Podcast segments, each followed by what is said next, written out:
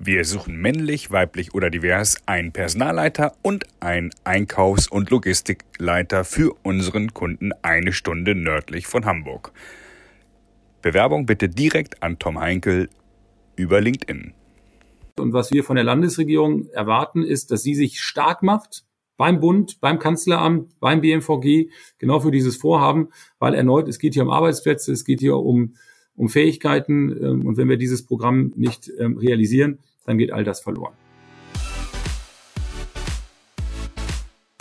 Mein heutiger Gast ist erneut Martin Kröll, geschäftsführender Mitgesellschafter von der Autoflug GmbH, aber gleichzeitig auch Mittelstandssprecher des BDLI. Und lieber Martin, erstmal herzlich willkommen. Vielen Dank, dass du dir die Zeit nimmst. Ich habe mitbekommen, dass in ganz Deutschland eine Riesenaktion war bei über 120 Unternehmen und unter anderem auch bei Autoflug unter der Überschrift Sicherheit und Wohlstand waren. And now the stage is yours. Was war da los? Was ist da passiert? Ja, lieber Tom, jetzt äh, erstmal vielen Dank, dass du mich, dass du mich hier nochmal eingeladen hast ähm, zu diesem tatsächlich wichtigen Thema.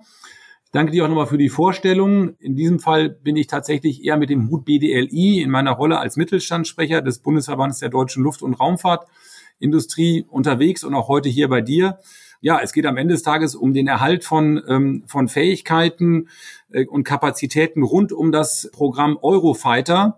Das ist Rückgrat der deutschen Luftwaffe mit dem die Luftwaffe seit vielen, vielen Jahren unterwegs ist. Und ähm, die Situation ist, ist die, dass ähm, der Eurofighter in Deutschland rund 25.000 Menschen beschäftigt. 25.000 Menschen, ich sag mal, hängen am Programm Eurofighter in der Entwicklung, aber vor allem auch in der Fertigung, Produktion.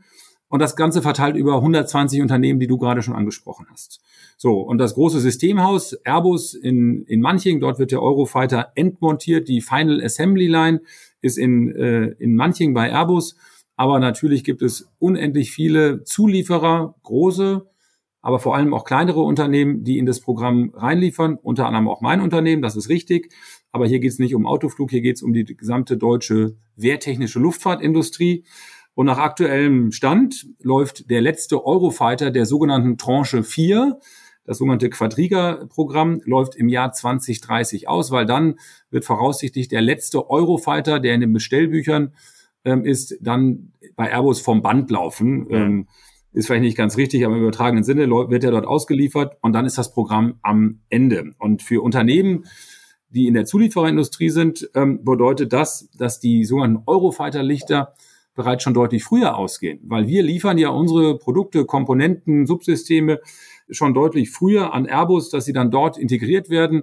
Und ähm, je nachdem, in welcher Phase du bist, je nachdem, welche Komponente oder welches Produkt du lieferst, äh, lieferst du dann schon bis 2027, 2028 das letzte Bauteil aus, was dann in diesen Eurofightern 2030 geht.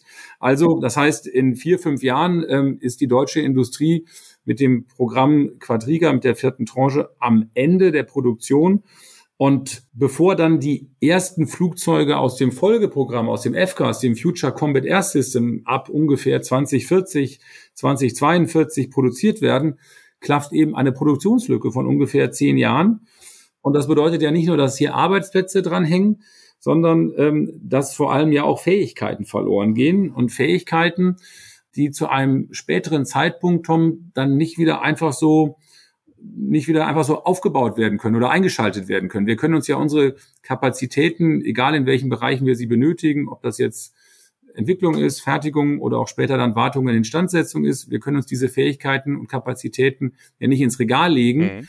So, und das wäre aber momentan hier die Situation, dass wir eben diese Produktionslücke von zehn Jahren haben. Und daher fordern wir als Eurofighter Community die Weiterentwicklung äh, des Eurofighters, der sogenannten LTE, Long Time Endurance. Und wir fordern eine sogenannte Tranche 5 mhm. von mindestens mal 100 Flugzeugen. Dass die Bundesregierung 100 Flugzeuge, 100 Eurofighter bestellt dass die Industrie eine Beauftragung von 100 Eurofightern bekommt. Mhm.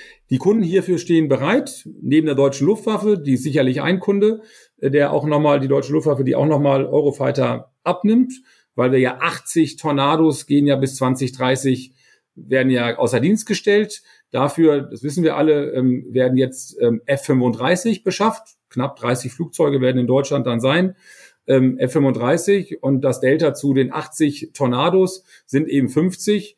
ähm, so dass wir sagen, dass am Ende des Tages die Luftwaffe mit der gleichen Anzahl an Flugzeugen unterwegs ist weil die Rolle, die der Tornado in der deutschen Luftwaffe hat, diese Rolle muss ja auch dann von anderen Flugzeugen aufgegriffen werden. Eine Rolle ist die Rolle, die der, die, die F-35 übernimmt, aber es gibt noch weitere Rollen und Aufgaben, die müssten dann von anderen Flugzeugen übernommen werden. Und daher sagen wir, dass am Ende des Tages die deutsche Luftwaffe nochmal ähm, bei dieser Tranche 5 ebenfalls nochmal ähm, bereitsteht, bereitstehen muss. Aber es gibt auch vielversprechende Anfragen aus dem Ausland von Kunden, die heute zum Teil den Eurofighter schon fliegen. Eurofighter-Nationen, das ist Österreich, das sind noch die Briten, die Italiener fliegen Eurofighter, die Spanier fliegen Eurofighter, die Kataris, Saudi-Arabien fliegt Eurofighter. Und ähm, von diesen Eurofighter-Nationen gibt es eine ganze Reihe an potenziellen Anfragen. Was jetzt notwendig ist, dass für die Luftwaffenflugzeuge die Bundesregierung die hierfür notwendigen Mittel bereitstellt. Das ist nach dem Urteil in dieser Woche sicherlich nochmal herausfordernder, als es ähm, ohnehin schon ist. Und für die Kunden im Ausland bedeutet das, dass die Bundesregierung die hierfür notwendigen Exportgenehmigungen erteilen muss. Das ist eine Voraussetzung. Auch das ist kein einfaches Thema für unsere Bundesregierung, aber das wäre eine äh, Voraussetzung und auch eine Forderung, die wir als Industrie haben. Verstanden. Wir haben jetzt November 2023. Ich habe die zeitlichen Abläufe der Zulieferer verstanden, aber ähm, ein Laie von außen, der nicht in der Branche aktiv ist, könnte ja sagen, was hatten der Herr Kröll? Das sind ja noch sechs, sieben Jahre äh, hin. Warum macht ihr jetzt diesen Druck? Warum 120 Unternehmen in Deutschland wirklich einen das, ihr habt ja keinen Brandbrief geschrieben, ihr habt sicherlich auch Briefe geschrieben, aber also so eine bundesweite Protestaktion in Hand in Hand mit den Gewerkschaften auch, habe ich selten erlebt. Warum im November 2023, warum brennt es so? extrem unter den Nägeln. Also, ich habe ja gerade schon mal gesagt, dass wenn der letzte Eurovater 2030 ausgeliefert wird, bedeutet das, dass viele Unternehmen schon ab 2027, 2028 schon am Ende der, der, der Fertigung Immer noch sind. drei also Jahre Lücke dann, die du aber erklären kannst. Dann ist das eine. Und das andere ist aber, dass wir ja nicht nur fordern, jetzt bestellt einfach mal Eurofighter mehr, äh, nämlich den Eurofighter so, wie er heute ist, sondern ähm, wir reden schon darüber, dass der Eurofighter auch weiterentwickelt werden muss. Ja, also ähm, ob es das Thema Datenerfassung ist, Sensorik, da gibt es ein paar Aspekte, wo wir sagen, da muss der Eurofighter weiterentwickelt werden, eine Modernisierung, ein Upgrade, wie auch immer man das nennen möchte. Und das muss natürlich entwickelt werden und auch das braucht natürlich eine Zeit. Das fällt ja nicht aus dem Regal, bis, ich sag mal, die die Verträge ähm, geschnürt sind, bis die ähm, finanziellen Mittel ähm, bereitgestellt worden äh, sind. Das dauert einmal Zeit. Dann brauche ich eben die Zeit für die Entwicklung. Und dann muss ich natürlich mit der Fertigung starten. Und wir wollen ja, dass ähm, die Unternehmen, bei denen schon 2027, 2028 die in Anführungsstrichen genannten Eurofighter-Lichter ausgehen, dass die eben nahtlos an die Produktion anschließen. Und insofern ist schon ein gewisser Zeitdruck da. Ich gehe nicht davon aus, dass, sofern wir erfolgreich sind, dass in 2024 Verträge geschlossen werden. Ich gehe davon aus, das werden wir im nächsten Jahr, das Jahr 2024, werden wir dafür nutzen müssen, alle zusammen. Das muss dann durch den Bundestag, durch die Ausschüsse, durch den Haushaltsausschuss und das dauert halt. Genau, das, das braucht alles Geld, das braucht alles Zeit und ähm, der Haushalt für das Jahr 2024 wird jetzt diese Tage, ich sag mal, festgezurrt und da ist in, in diesem in diesem Haushalt für nächstes Jahr ist sind keine Finanzmittel für, für Eurofighter vorgesehen, zumindest nicht für dieses Vorhaben, was wir hier anstoßen, diese sogenannte Tranche 5. Also müssen wir heute dran arbeiten und das nächste Jahr dazu nutzen, damit wir in 2025 in das Programm einsteigen. Und daher schon ein gewisser zeitlicher Druck.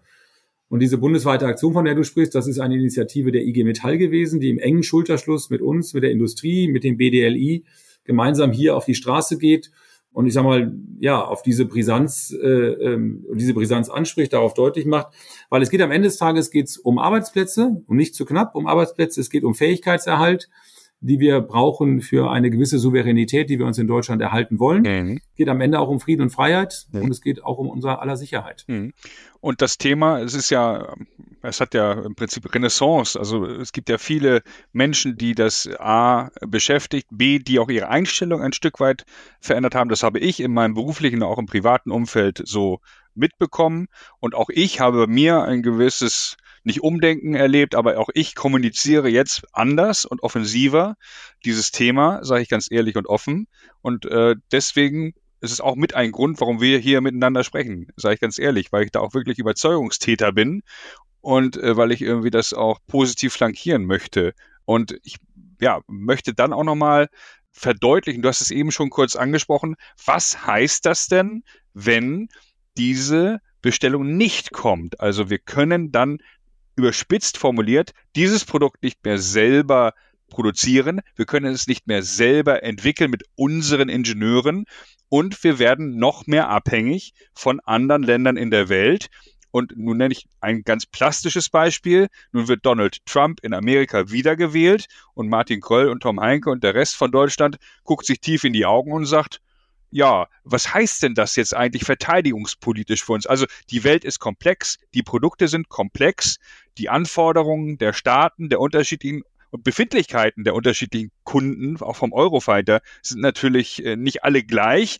Also das ist eben kein triviales Thema, weil wir beide wissen auch, äh, in, in ein paar Jahren steht da wieder irgendein Artikel in irgendeiner Zeitung, ist ja alles wieder viel zu teuer geworden. Und ich dachte, ja, die Leute schaffen es ja nicht mal bei ihrem eigenen Hausanbau, das, das Budget einzuhalten. Wie sollte es bei so einem komplexen Thema immer, also ich würde mich ja freuen, wenn das, aber das, das ist ja so ein Thema, was uns auch immer um die Ohren fliegt, ein Stück weit. Was sagst du da? So. Ja, wir haben, äh, wir sind ja jetzt natürlich viele Punkte gewesen. Ja. Also einmal haben wir ja den Eurofighter, den bauen wir ja, den bauen wir heute in Serie. Die Supply Chain steht dafür. Jetzt muss das, müssen es an den ein oder anderen Punkten braucht es eine Weiterentwicklung. Wird ja nicht das gesamte Flugzeug überarbeitet, mhm. sondern nur bestimmte Teile, Sensorik, Software. Und dann wird das Flugzeug genauso gebaut, wie wir das ja heute machen. Da sehe ich jetzt nicht das Riesenrisiko, dass wir sagen, wir fangen hier bei grüne Wiese, weißes Blatt Papier an und dann gucken wir, was, was, was, was rauskommt. Nein, das, der Eurofighter ist ein sehr erfolgreiches Flugzeug, fliegt ähm, viele, viele hundert Stück fliegen davon, ähm, bei verschiedenen Nationen sind da unterwegs und und ja, wenn, wenn es nicht zu dieser Tranche 5 kommt, was heißt das? Also erstmal wollen wir darüber noch gar nicht so richtig nachdenken, aber das bedeutet dann nichts anderes, dass, was ich vorhin schon beschrieben habe, dass dann Fähigkeiten verloren gehen, die wir uns als Industrie nicht ins Regal legen können. Und wenn wir darüber ja sprechen, und das haben wir ja vor, dass wir ein Future Combat Air System, ähm, FCAS, gemeinsam mit Frankreich und Spanien entwickeln wollen und dann auch produzieren wollen, dann verlieren wir, ähm, verlieren wir oder wir verlieren Fähigkeiten und werden dadurch ein weniger attraktiver Entwicklungspartner Nein. oder Partner in diesem Programm in Gänze. Das muss man einfach sagen. Und wenn wir jetzt diese Tranche 5 nicht, ich sag mal, nicht durchbekommen. Und auch diese Exportkampagnen, ähm, die sicherlich damit dranhängen werden, wenn die Bundesregierung diese Exportgenehmigung nicht erteilt, dann weiß ich gar nicht, wie wir, wie wir mit europäischen Partnern dann ein FCAS oder das, was die Engländer entwickeln, Tempest, ähm, wie wir hier gemeinsam auf europäischer Ebene äh, Programme gemeinsam entwickeln wollen, weil unsere europäischen Partner schauen sich natürlich sehr genau an, wie wir uns verhalten. Und ähm, wir haben jetzt gerade ein, eine Anfrage aus, von, aus England, die für den Eurofighter zuständig sind für Saudi-Arabien. Saudi-Arabien hat das Interesse, ihre Eurofighter-Flotte nochmal noch mal hochzufahren, das Interesse, da nochmal zusätzlich Flugzeuge zu bestellen. Das würde BAE in England gerne machen, aber braucht dafür natürlich die Genehmigung der deutschen Bundesregierung, weil eben eine Anzahl an, an bestimmten Komponenten und Produkten aus Deutschland von deutschen Lieferanten kommen. So, und äh, wenn jetzt Deutschland diese Exportgenehmigung nicht erteilt, kann BAE diesen Auftrag nicht erfüllen. Und ähm, das schaut man sich natürlich genau an. Wie zuverlässig sind eigentlich unsere Partner in solchen Programmen? In dem Fall würden wir als ein nicht zuverlässiger Partner auftreten. Ja. Bei allen Bedenken und Überlegungen, die in der Bundesregierung vorliegen zu Exportthemen, natürlich kenne ich persönlich auch viele Hintergründe gar nicht, kann dazu nichts sagen, aber das muss man auch mit in Betracht ziehen, dass ähm, wir dadurch weniger attraktiv ähm, und ähm, weniger zuverlässig auch für zukünftige Programme gesehen werden. Mhm. Also, wir stellen fest, es ist sehr international, es ist sehr komplex. Viele Länder sprechen hier mit. Es ist nicht nur ein rein deutsches Thema. Man muss sich da innerhalb von Europa und außerhalb der EU auch abstimmen. Und deswegen wird das sicherlich relativ lange dauern.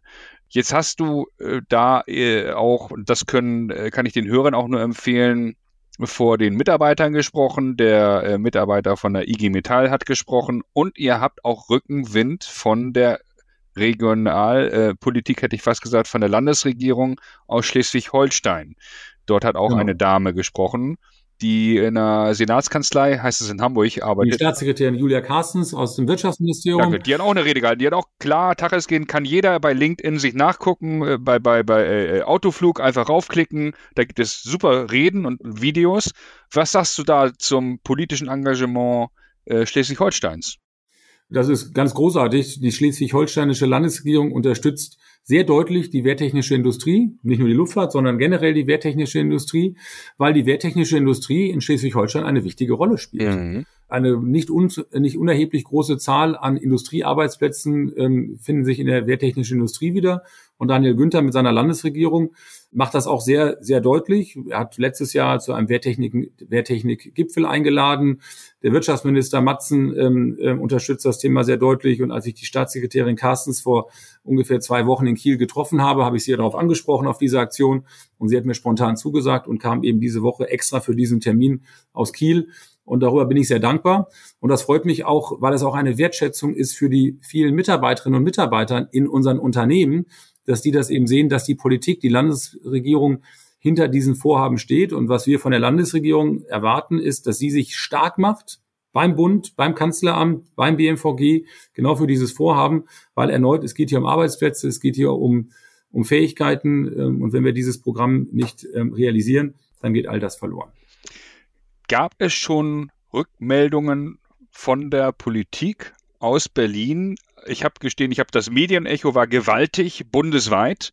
Gab es irgendeine Antwort, irgendeine Reaktion, irgendwas, was du gehört hast, was wir unseren Hörern jetzt hier verraten können, was vielleicht Nein, nicht, ich habe noch, nicht, hab noch äh, nichts gehört. Also diese Aktionswoche der IG Metall ist ja vergangene Woche, mhm. als auch diese Woche gelaufen, heute der letzte Tag. Und das war ja an vielen, vielen Standorten bei Airbus, bei vielen Zulieferern ähm, hat das ja hat das ja stattgefunden. Jetzt wird das erstmal ausgewertet und ich bin davon überzeugt, dass wir in den nächsten Tagen und Wochen da dann erste Reaktionen bekommen werden. Und erneut, die IG Metall hat uns zugesagt, dass sie sich das Thema, dass das Thema weiterhin noch eng begleitet mhm. und ähm, wir vielleicht auch nochmal eine Schippe nachlegen müssen. Spannend. Ich werde das Thema auf jeden Fall weiter verfolgen hier im Aerospace Manager Podcast. Ich lege mir das auf Wiedervorlage. Die Mühlen drehen sich langsam. Ich sage das ohne jede Häme gegenüber der Politik. Aber ich werde wirklich in einem Jahr mal äh, gucken und sagen, was ist denn daraus geworden? Gab es irgendeine Entscheidung? Gab es irgendeine Bestellung? Oder äh, hat sich irgendwas verändert in dem Kontext? Und äh, wenn ich die Chance habe, dann, wir sehen uns jetzt auch auf der einen oder anderen Veranstaltung in Berlin mit dem einen oder anderen Politiker, spricht man ja manchmal auch äh, auf parlamentarischen Abenden, dann werde ich den einfach mal geradeaus fragen hast du überhaupt eine Meinung zu dem Thema? Wie siehst du das? Die haben ja den Schreibtisch auch voll, die haben ja viele Themen dort, das sage ich auch voller Respekt und ohne Häme. Aber da glaube ich, äh, ist es wichtig, im nächsten Jahr eine Entscheidung zu treffen, dafür oder dagegen. Da gibt es fast ja nur schwarz oder weiß. Hoffentlich dafür, hoffentlich dafür und wir können jede Unterstützung gebrauchen. Und deswegen, Tom, ganz herzlichen Dank an dich, dass du hier das Thema auch nochmal in deinem Podcast aufgreifst, aufgegriffen hast aber wie du ja zugesagt hast, auch im nächsten Jahr nochmal aufgreifen wirst. Herzlichen Dank dafür. Martin, vielen Dank. Und dann wünsche ich dir alles Gute, freue mich auf äh, unsere Treffen in Berlin und in Relling demnächst. Ebenso. Danke dir. Mach's gut, Tom. Ciao.